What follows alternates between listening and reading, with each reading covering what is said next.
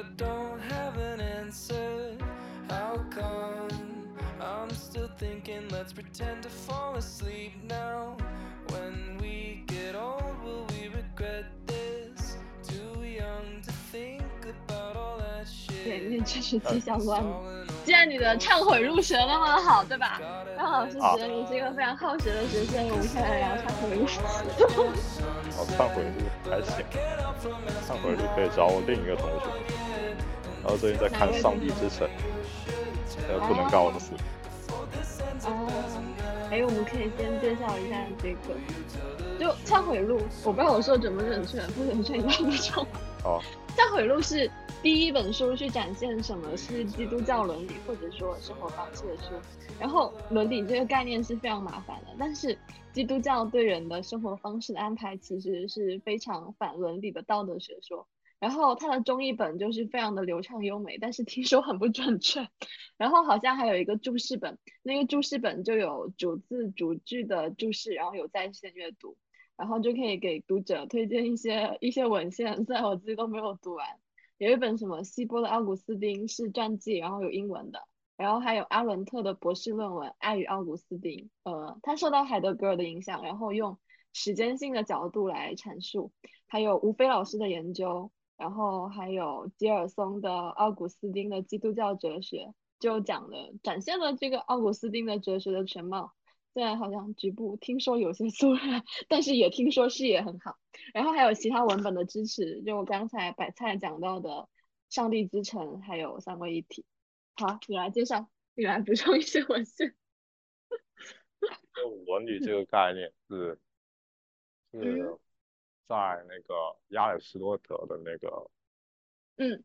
政治学还是尼格马克伦学里面提到，伦理嗯。其实这个词原本就是 ethic ethic ethica，对，指的是那个习俗，然后就是一个城邦它的风俗就被叫做伦理，然后所以后面就会区别伦理和道德，道德指的是一个公共习俗，哦不对，伦理指的是公共习俗，道德指的就是客观绝对的东西，嗯，定言命运那种东西。然后，然后基督教伦理的第一本书，我觉得绝对不能是忏悔录，摩西十诫不都已经写了很多东西在里面了？我记得我记得这个说法是之前听北大一位老师的课，叫叫陈思一，他有一个基督教伦理学导论，我记得很清楚，就是在第一节课上课的时候，他就说他是第一本书，然后展现了什么是基督教伦理。那我我其实也就是我不知道你，哦，陈思一陈思一老师的有很多书非常精彩，他的那个嗯有本讲尼格马克伦理学的书，把那个尼嗯格马克伦理学整一个看起来就很碎的一个文本整理成那个纵向结构和横向结构。不过我只看过他的那个书，然后他奥古斯丁的那个书是在台湾出版，我最近才弄到他的电子书，然后我应该也没时间去读，我感觉。然 后毕竟你要睡觉，对不起，对不起，嗯嗯，对啊，伦伦理学的学问严格来说，在古希腊时代，甚至最早在柏拉图时代就已经有了对哲学的基本划分。那据传柏拉图有些说法就是成为在希腊晚期编撰哲学教科书的传统，然后通常他就把哲学传统分成所谓的逻辑的、物理的和伦理的。那就是说，在哲学的学科三分法中的一个部分，就伦理的部分是一个很重要的部分。然后它就包括了狭义上的道德哲学和政治哲学的许多内容。不过，我感觉伦理学本身的学术性质跟我们所说的逻辑学或者物理学就有很大的不同。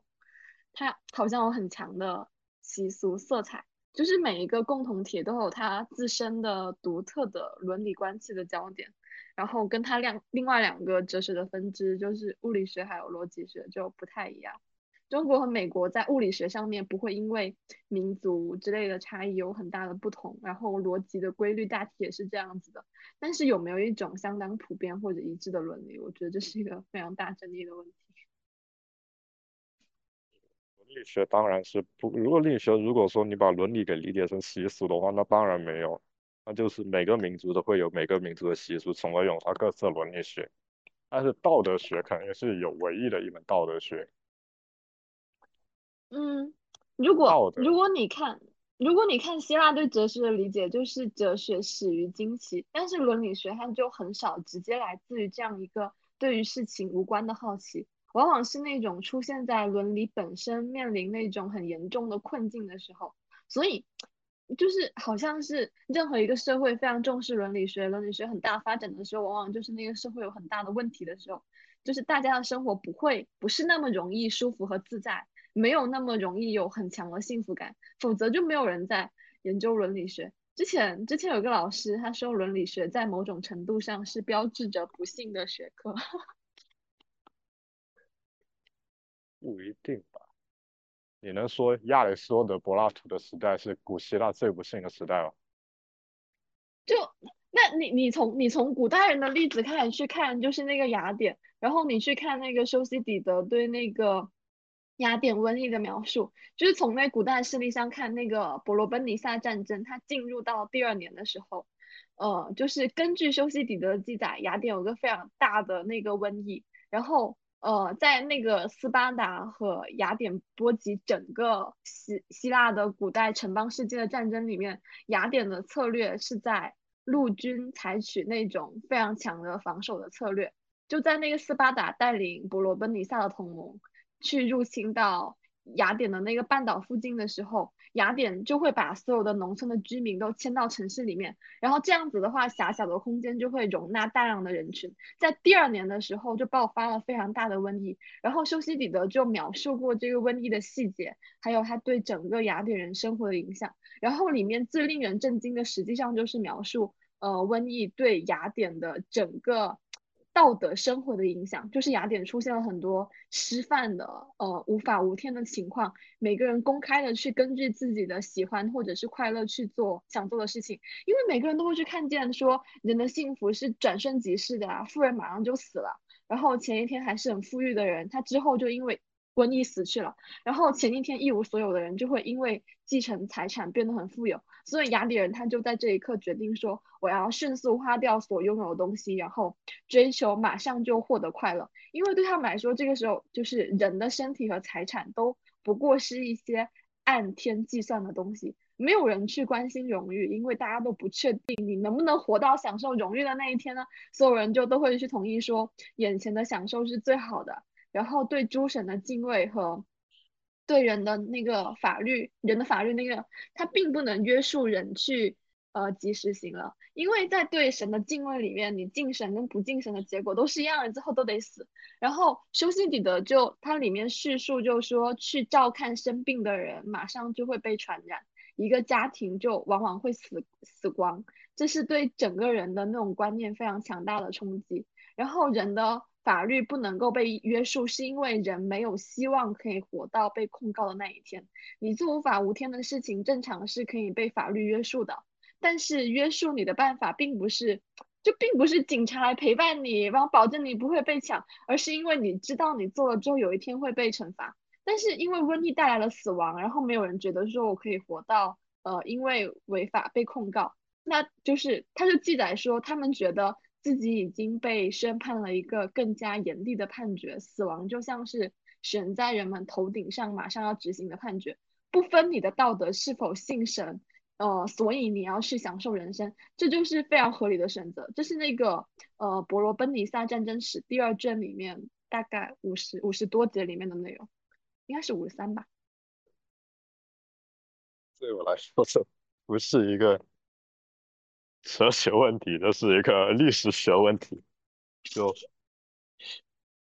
但是但是我觉得，我觉得整个道德危机这个状况，在这个雅典或者伯罗奔尼撒战争时刻面临的特殊状况，它其实就是整个道德哲学或者伦理学赖以生存思考的出发点。就修昔底德描述了这个道德危机对整个哲学都有很深刻的影响，因为。因为就是我们我们很熟悉的那种西方哲学核心的作品，比如说柏拉图的作品，大部分内容就是在反思雅典城邦政治共同体在整个道德和政治危机上可能做出的反应。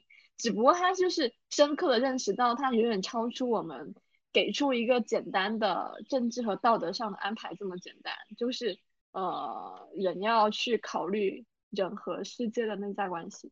不，我的意思是说，就算就算尼格马克伦理学或者道德形而上学奠基是在叙利亚写成的，还是说是在中国写成的，还是说是在欧洲写成的，没有任何关系啊，他们照样都是普遍而适用。人是政治的动物，或者说人是人是理性的动物，这两个规定无论如何，它都是放诸四海而皆准。或者说你把人给规定为什么什么，就不会受到一个，就是你不能够用历史来去干涉哲学，你知道？我我觉得，我觉得哲学处理的东，西是超时间的东西。我觉得，但是你不可以忽略它的背景啊。就像那个李猛，他在他在讲《理想国》和《会影》的时候，他就会说柏拉图很多重要的作品都是把他的对话的剧情设置在这个伯罗奔尼撒战争爆发的期间，然后说他们事实上都跟战争有非常密切的关系。对啊，然后嗯，就是我我觉得我觉得是不能够剥夺这个东西的。就像那个《理想国》一开始，当那个苏德拉底进入到那个克法洛斯啊家里的时候，啊，对，我知道这就个，就是我的意思是说，就是你当然可以通过这个时代来更好的理解这个文本，对吧？但是呢，你不能够说这个文本它啊，就你不能够说，因为我通过这个时代来更好的理解了这个文本，就意味着这个文本它只适用于这个时代，就是是这样子。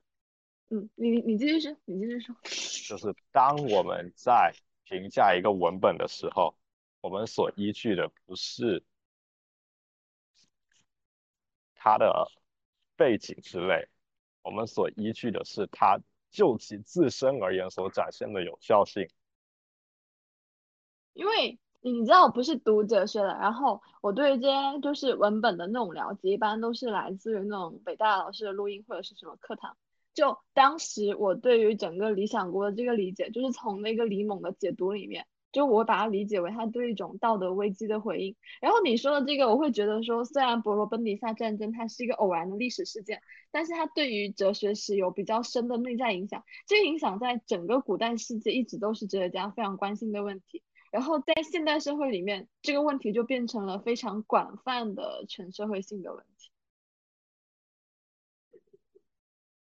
我们我们我们全然扯远了，你还记得我们一开始在聊什么？我们一开始在聊忏悔录啊。OK，对，然后然后忏悔录是一个就是不一样的传统的开端，跟我们的精神世界不太一样。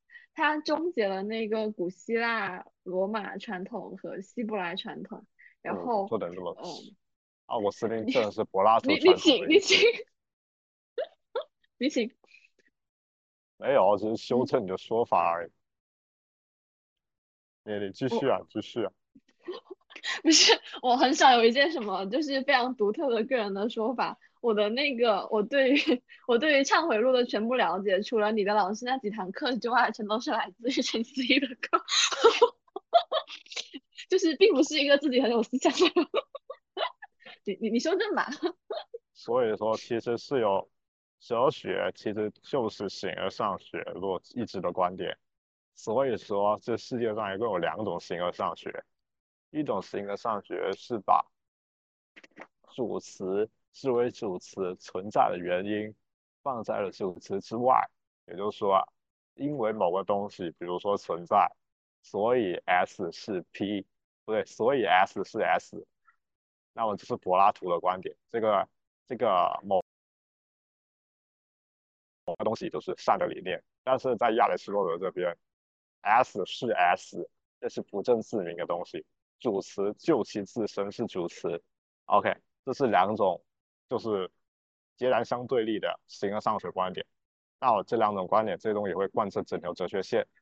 那我在奥古斯丁这里贯彻就是柏拉图的这条哲学线，最终体现出来就是上帝是那超越的东西，也就是说它是 S 是 S 的根据，但它不是 S，它超越于 S。这样，在上帝面前，所有的东西都与上帝之间具有了无限的差距。继续。我是在说怎样把奥古斯丁和柏拉图传统给联系在一起。现在我说完。你你觉得你读这本书的时候，会觉得它可以贴近你的生活经验或者精神困惑吗？不可以。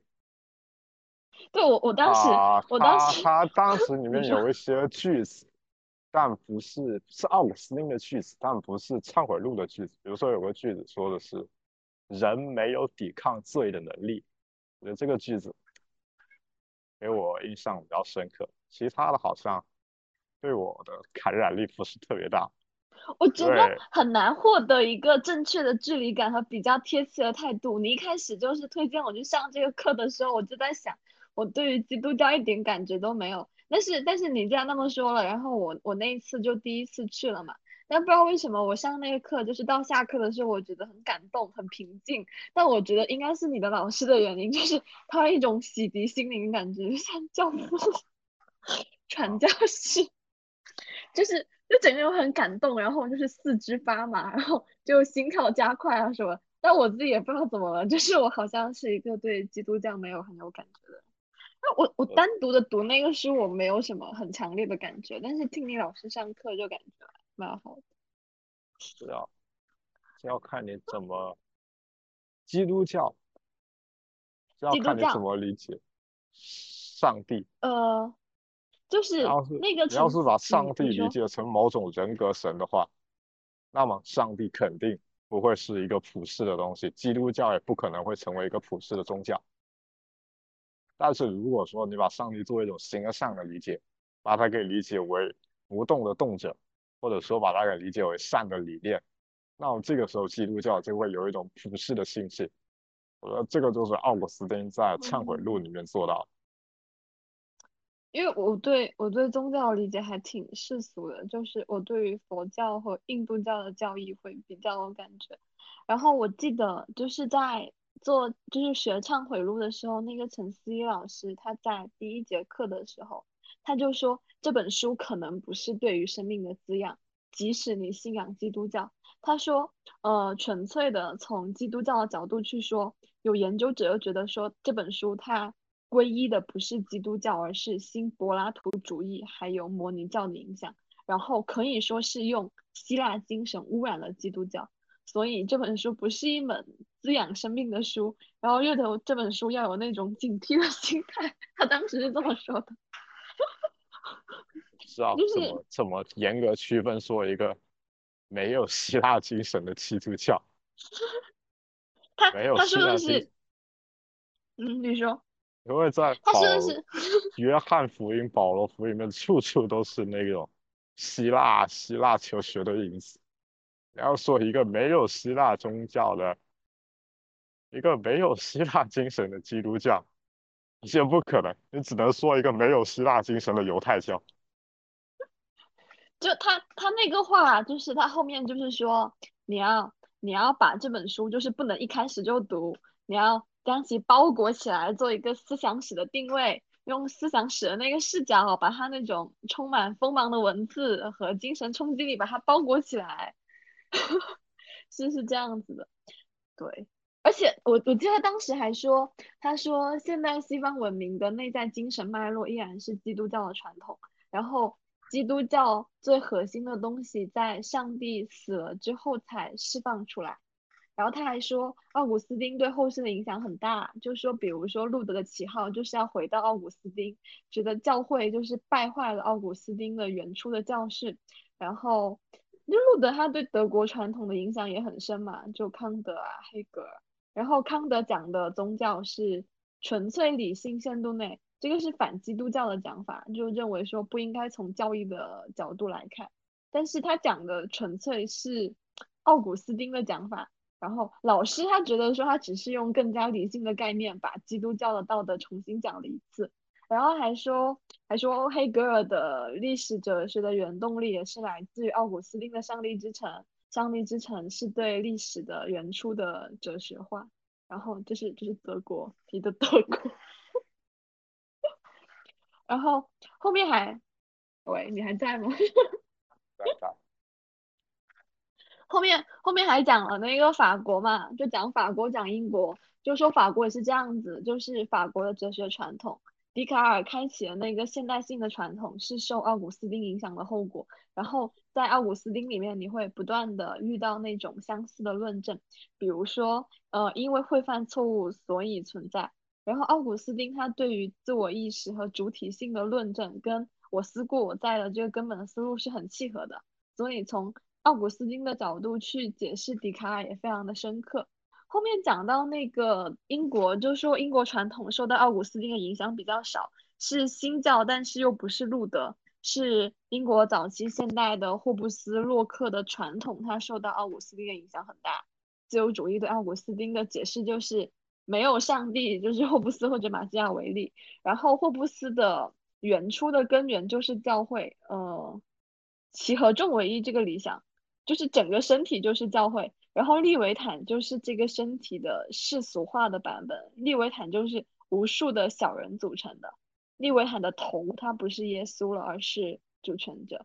那我觉得那个课他的意思就是说，奥古斯丁跟现代性的关系是非常紧密的。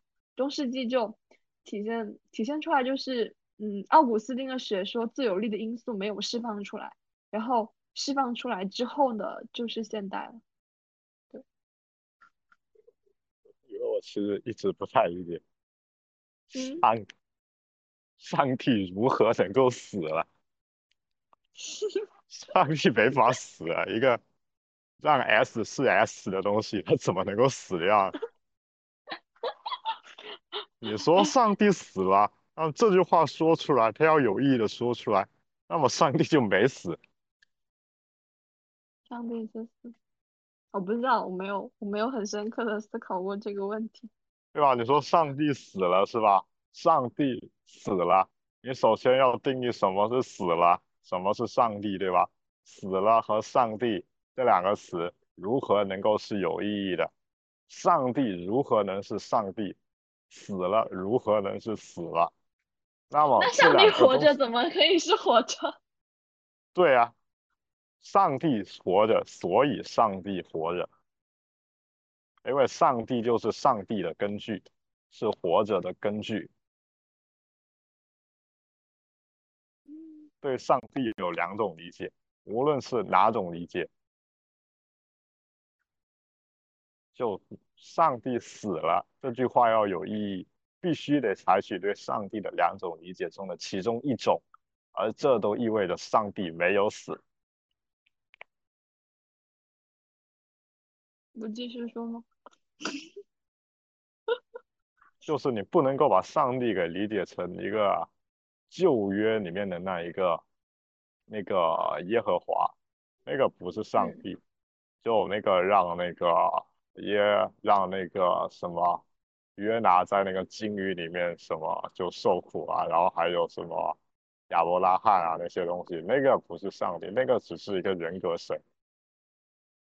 真正的上帝是在新约里面从来没有明显过，但通过耶稣来显现自己的那个普世的东西，那个才是上帝。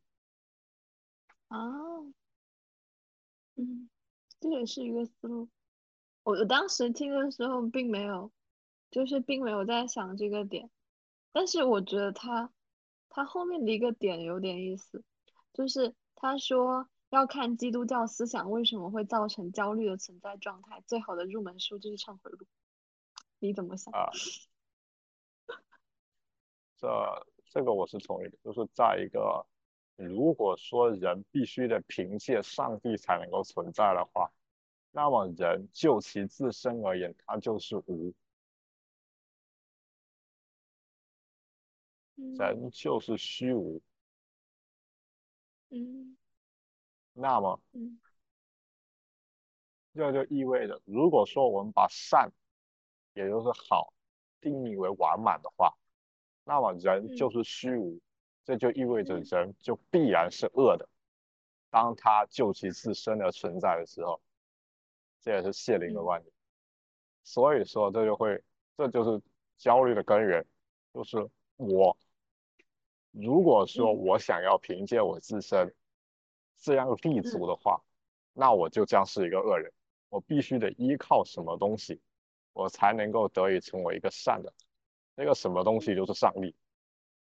嗯，我觉得，我觉得韦伯的书里面但是就有人和那种，上帝之间有一个绝对的差别，也就是人要如何能够触碰到上帝，这就是问题。嗯，我觉得韦伯的书里面就有那种整个现代人的精神气质，就是那个亲和力的概念。新教伦理跟资本主义之间的亲和就在于焦虑。新教伦理的那种预定论使人一直处在一种焦虑之中，就是人他永远处在天堂和地狱之间的张力。你生前要一直寻找标记，只有死后才能够找到，就是那种新教生活最内在的精神气质。然后这样一个焦虑成为了推动资本主义高度理性化的人性的力量。你最早的原始积累都是出于焦虑。这个世界上的财富和成功成了你得救的唯一替代品。就整个整个古代的著作，呃，这个是老师说的，这是老师说的，就是他说从柏拉图到阿奎那都很少有书可以很好的写出一个人的焦虑精神史，然后构成对人性的理解。他反复写焦虑，这种焦虑不会因为皈依而得到释放。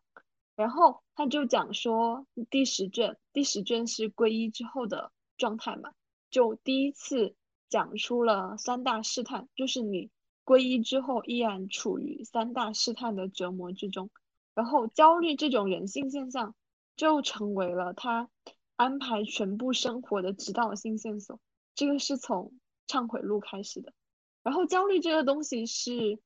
呃，希腊罗马文明成熟到一定程度之后才会面对的问题。你物质丰富之后，才会去处于那种精神焦虑的状态。所以中世纪的时候没有完全释放出来，释放出来之后就变成了一个现代性的展开。然后他就说，这个是这个是奥古斯丁对于现代性深层的影响。就一个是韦伯的书嘛，然后另外一个理解奥古斯丁精神气质的。就是存在于时间，你要来讲这个？我 不不懂这两者的关系。就我我我我依稀记得我在形而上学背景上，存在的时间和奥古斯丁在形而上学上是站同一条线，都是柏拉图主义的一个为他的辩护或者说一个详细的展开。我我依稀记得一部分，然后不知道可不可以叙述的呃完整，就是就是他说他说这本书它更加贴近奥古斯丁所展现的一种宗教的生存经验，然后可以去对照奥奥古斯丁的第十卷或者阿伦特的书，在多大程度上海德格尔对于时间的理解和存在的理解是受到奥古斯丁的影响。然后他说这本书是对亚里士多德的回应，这是很明确的，是对很多对尼伦很多学说的现象学的解释。但是指导这种注释的精神导师是奥古斯丁，这个文本是能够去理解现代生活和危机背后的奥古斯丁的思想起到的一个一个一个作用，就是这么说的。然后斯蒂芬尼好跟马克伦是完全就是从一开始就分道而行的两本书，从我我尼格马我我只依可伦是稀记得这些，嗯，尼格说，马可伦一开始的设定就是人他是具有各种各样的功能，而他的善好就是实现这样的功能。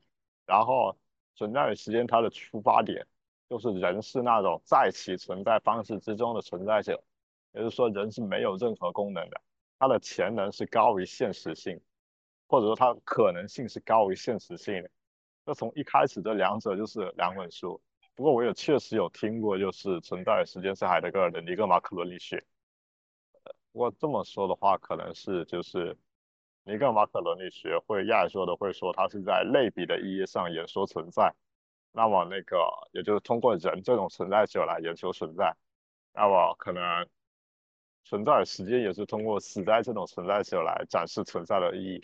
我觉得如果一定要说的话，我觉得可以这么说。嗯嗯，你有没有看过一个研究，泰勒的那个自我的根源现代认同的形成，没有，就是就是他在说那个研究 那个兴趣不大。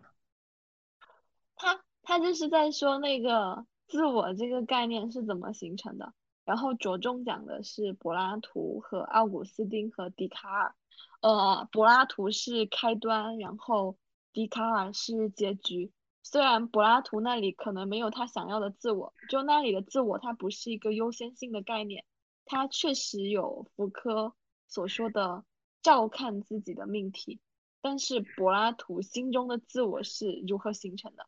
就说，呃，人要看到你自己，面对镜子可以看见，但是还有天然的镜子，比如水面，但是没有镜子看得清楚，水面还不是最高的，另一个替代物是眼睛，这个是很美妙的，不是自己的眼睛，而是别人的眼睛，就这个很是很清晰的，可以看到自我在别人的眼睛里面，然后把眼睛给它换成心灵，两个灵魂之间相互的照看。才能够塑造双方的自我，一定是自我和他人的交互状态中才能够塑造出自我。这是柏拉图，我当时觉得这个好美。柏拉图哪个文本都印证这点。哦，少看点法国哲学，法国哲学 扯淡居多。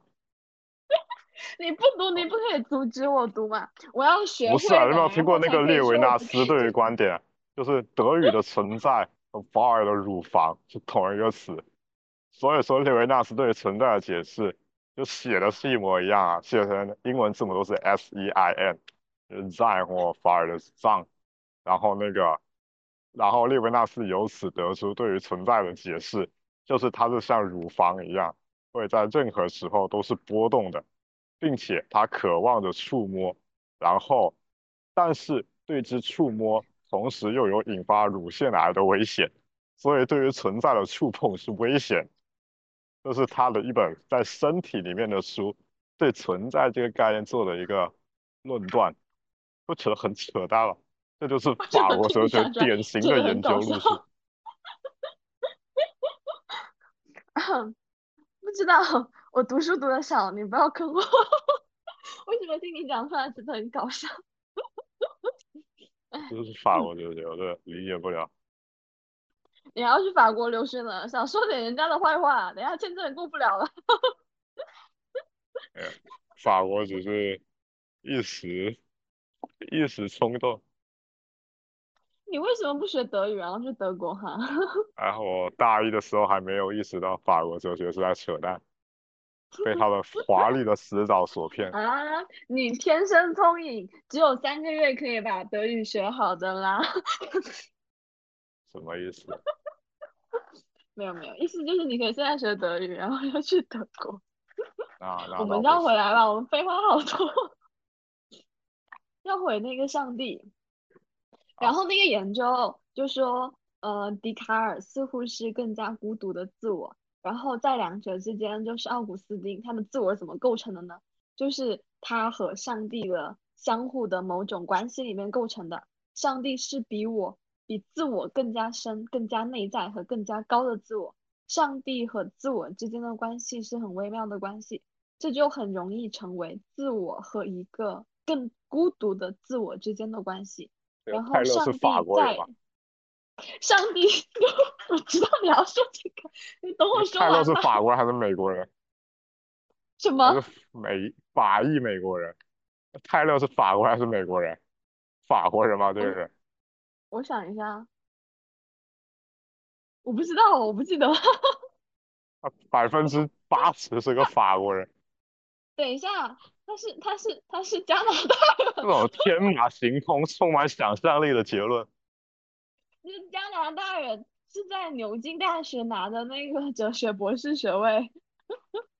这有啥？列维纳斯还在那个什么巴黎一大拿到教职了。啊，还有什么波伏娃？波伏娃是巴黎高师毕业的，这又有啥？第二性不照样第一卷，完全是扯淡。你不要只说扯淡，你能不能就是写一个反驳一下？比如说什么，我们可以在草履虫的演化中看出女性的独立地位，还有什么原生细胞什么的芽胚分化，这 不是扯淡是什么？对吧？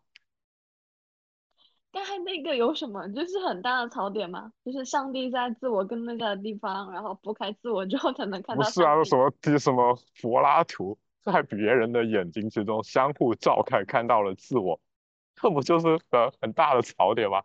就是古希腊人不捕鱼吗？他们不会捕鱼捕到新鲜的鱼吗？他们在鱼眼睛里就看不到自我吗？那我不是可以说，人在食物之中首先看到了自我，所以自我首先是在一种食物之中被体验到的。你们觉得这个论证也很合理吧？所以你觉得就是 我觉得这就是个扯淡的观点，我很充满想象力。我很难想象你上那种法国哲学的课的时候你是什么样子，就直接不去了，是不是？有可能吧？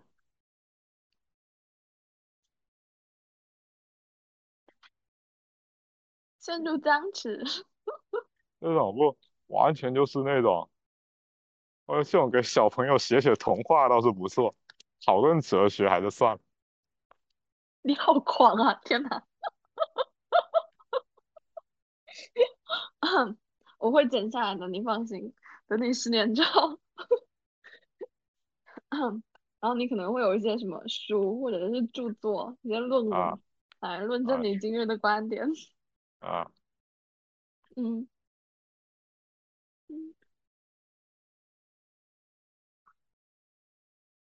来吧，你继续回到我们的主线，你来讲那个忏悔录。啊，我觉得《忏悔录》《忏悔录》这本书我只看了前八卷，然后也后很多了，然后呢？然后哦，没什么体验觉得，因为我对上帝的存在不太有直观的感受，就是我不太能够体验他的那个一个呃超越的，就人就人如何能够爱上帝？就古希腊不是区分四种爱嘛，就是嗯对对朋友的爱、对亲人的爱、对于那种动物的爱，还有对于神的爱。就神的爱是阿嘎佩，然后对人的爱是 eros。我只能够理解什么是 eros，我理解不了什么是阿嘎佩，所以我理解不了奥古斯丁他那些所说的那些东西。那不能，那不能讲哲学，可以讲一点历史背景。你你你认同它是对于古典传统的终结，然后处在一个西方历史的转折点上吗？呃，我不是，我觉得他就是古典传统的延续者，一个 非常好的延续者，把在柏拉图主义和基督教之间做了一个很好的权衡。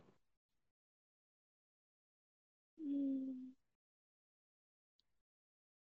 但是按当时的背景来说，米兰敕令之后，基督教它获得了一个合法的地位，那那是罗马帝国跟基督教经历了三百多年才形成的一个局面，是因为帝国有其问题，是基督教才得以解决的。然后，帝国之下的各种文化，就是要怎么样去安排？城邦政治就要求说，我这里面的成员必须起码有起码的认同。然后一开始，罗马它还是用那种城邦的心态来理解的，但是之后就必须要用基督教来提供一个便利的文化上的架构。但是基督教它根本不关心不同文化上的关系，就耶稣认为他不仅仅是一个犹太人，而是人之为人，这是第一步嘛。所以基督教它就可以去超越那种民族间的差异，成为一个普世性的安排。然后在奥古斯丁那个年代，他出生的那个年代，基督教就已经成为了一个一个工具，一个融合不同文化的一个工具。而且他那个皈依的那种心路历程也是很复杂的嘛，他就一步步说了他怎么皈依基督教的。这个部分让你来讲吗？哦，讲不进去。我说他 之前是个 你们不是上 了？，哎，我选了不代表上了，你懂吧？哦，懂懂懂懂懂，我才去了几次，你就有几次哦没去，对吧？就三九六年成了成了锡波主教，然后他成了基督徒之后，生活方式没有改变。就这个期间的对话有那种很强的古典色彩，受到受到西塞罗的影响，就古典思想觉得说对话是非常理想的文体，所以他这个时候第一个选择的就是写对话。但是皈依基督教之后的心路历程依然在继续，然后对话写着写着就变成了独白，独白就是自我跟理性之间的对话，但是这个对话是自我内部的对话，然后在之后就变成了忏悔录。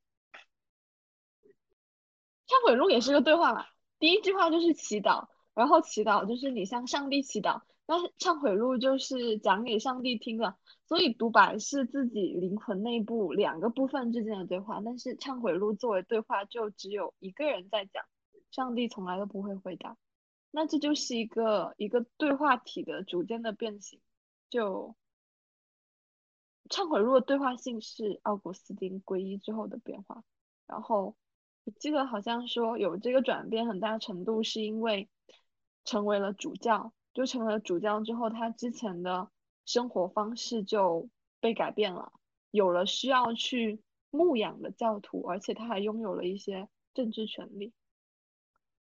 嗯，跟跟这个对应的，三九五年的时候，罗马帝国就分裂了，然后到四三年，奥古斯丁去世，就处在一个帝国晚期急剧变化的一个时代，然后他内心也是急剧变化，就是他所处的一个基本的历史的位置嘛。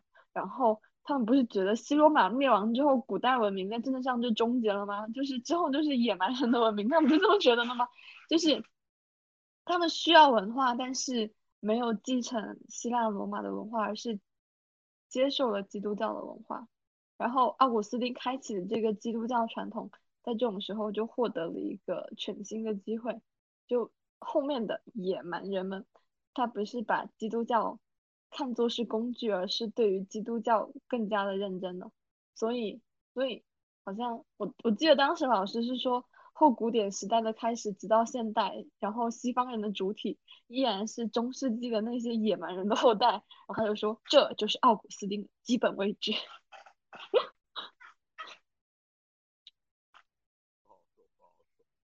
这个太大了你说什么？啊！我说这个这个这个这个不好不好判断，这个太大了。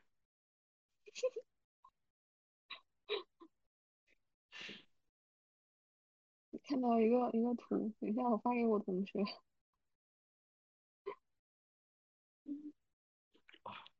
哦，好了。嗯 你觉不觉得，作为一个嗯非基督徒，嗯，现在呢，应该是某种进行某种体力调节活动的时间。这种活动我们把它称作睡眠。你睡得太早了，我一般都是晚上两点才睡的。我觉得你啊睡了之后，我可能会看下这个电台怎么剪。那我觉得才啊聊一啊半啊，也可以啦。你你睡睡觉吧无所谓。挺多。我睡觉，我要先洗个澡，洗个澡再睡觉。行还没洗。，OK，好了没事。啊，OK，就聊到这里。你给我一个你的个人介绍吧。哦，我是我是我是我是中大哲学系啊，最最最最最最强的学生啊，好，这个个人介绍，谢谢大家。你说笑死我。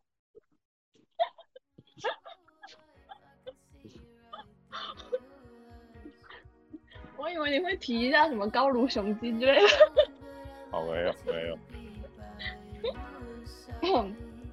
OK 我们今天的电台就到这里，我会把一些大家不该听到的东西剪掉的。